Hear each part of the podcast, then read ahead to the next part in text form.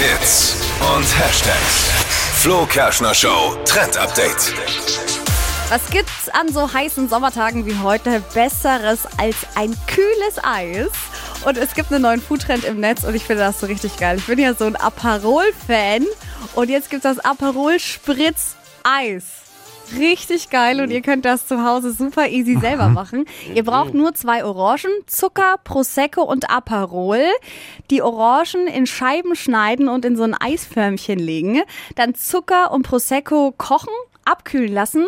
Aperol dann dazu und mit in diese Orangenförmchen, das Ganze dann frieren und danach eben nochmal so zu Eis zusammen crashen lassen.